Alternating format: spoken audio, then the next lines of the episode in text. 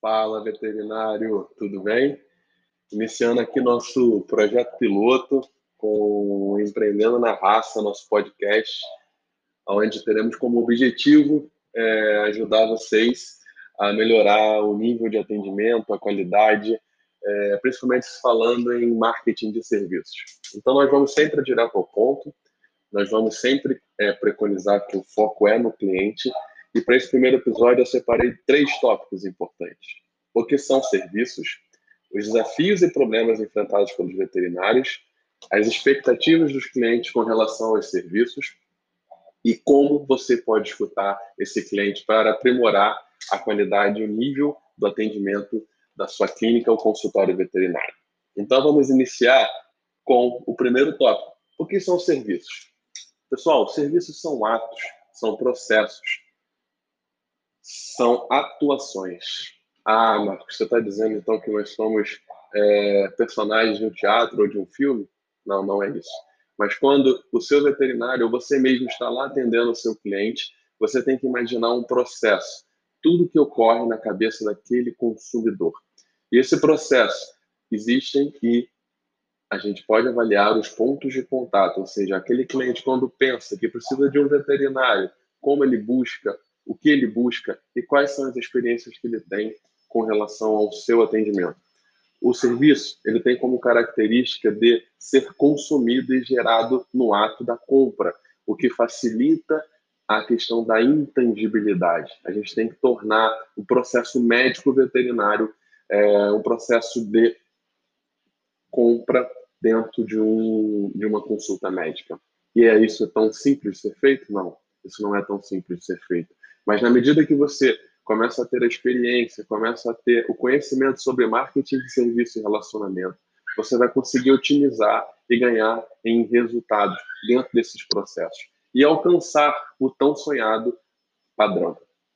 Principalmente porque hoje numa clínica ou no hospital a gente tem outros veterinários. Então aquele cliente que foi atendido pelo Dr. Marcos tem que ser atendido da mesma forma pela veterinária da equipe dele. Então, esse tão sonhado padrão é, a gente precisa desenvolver. E por isso esse podcast, para a gente ter realmente insumos de começar a levantar esses insights, de começar a organizar os processos, os atos e as atuações desses veterinários dentro do consultório. Esses são os desafios, pessoal. Padronização. E, principalmente, a questão de você medir a experiência desse cliente. Eu vou ensinar ao longo dos, dos, dos episódios como a gente pode fazer isso, como a gente pode desenvolver e, especificamente, como a gente pode organizar todas essas informações. Eu quero que você conte comigo. Serão episódios curtos, nada que a gente fique aqui 20, 30 minutos batendo papo, porque é, penso que a gente pode otimizar escutando isso numa academia, ou então entre uma consulta e outra. Então, nossos episódios serão curtos, de no máximo 10 minutos, beleza? Então, vamos para o, para o próximo tópico. Como escutar os clientes? É, essa é uma pergunta muito difícil, porque a gente pensa, às vezes, imerso no negócio, nos nossos atendimentos, a gente está escutando o cliente. Mas para ser feito isso de uma forma organizada e coerente, nós precisamos ter questionários de pesquisas muito bem elaborados, de acordo com os nossos objetivos para mapear esse cliente, pessoal. A gente não pode achar que a gente conhece. A gente precisa organizar essas informações. Mas, Marcos, como eu faço isso? De uma maneira simples. Existem hoje formulários de pesquisas de marketing já pré-prontos na internet. E a gente, quem se cadastrar aqui na nossa, no nosso podcast, vai receber esses, esses informativos, vai receber todo esse conteúdo mais teórico e analítico no e-mail.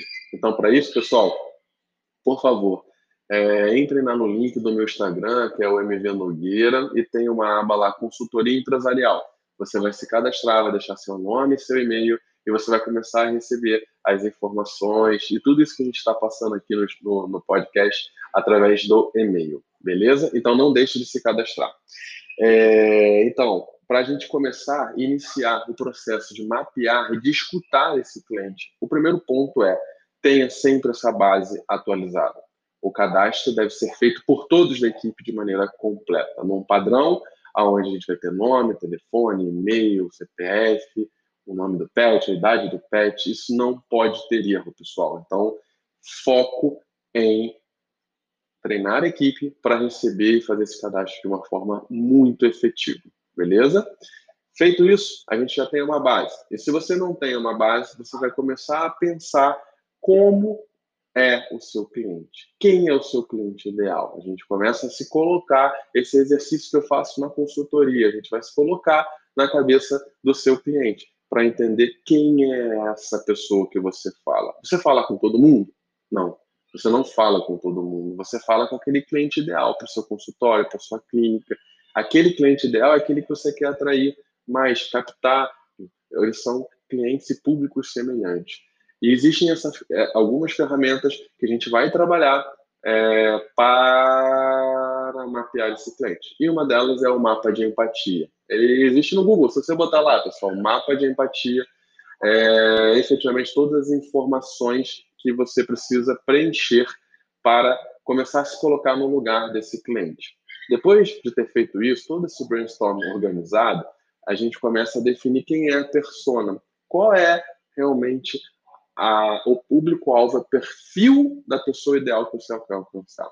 Esse exercício ele é prático, ele é simples e é necessário para que você estabeleça toda uma comunicação, para que você efetivamente entregue um serviço melhor. Por quê? Se você conhecer realmente o que esse tutor pensa, o que ele sente, o que ele fala para os amigos, como ele busca o seu consultório de forma organizada, você vai conseguir o quê? Mapear esses pontos de contato e otimizar, fazer com que essa experiência seja única para esse cliente. Você vai começar a encantar esse cliente dentro de serviços, que é tão difícil por ser intangível.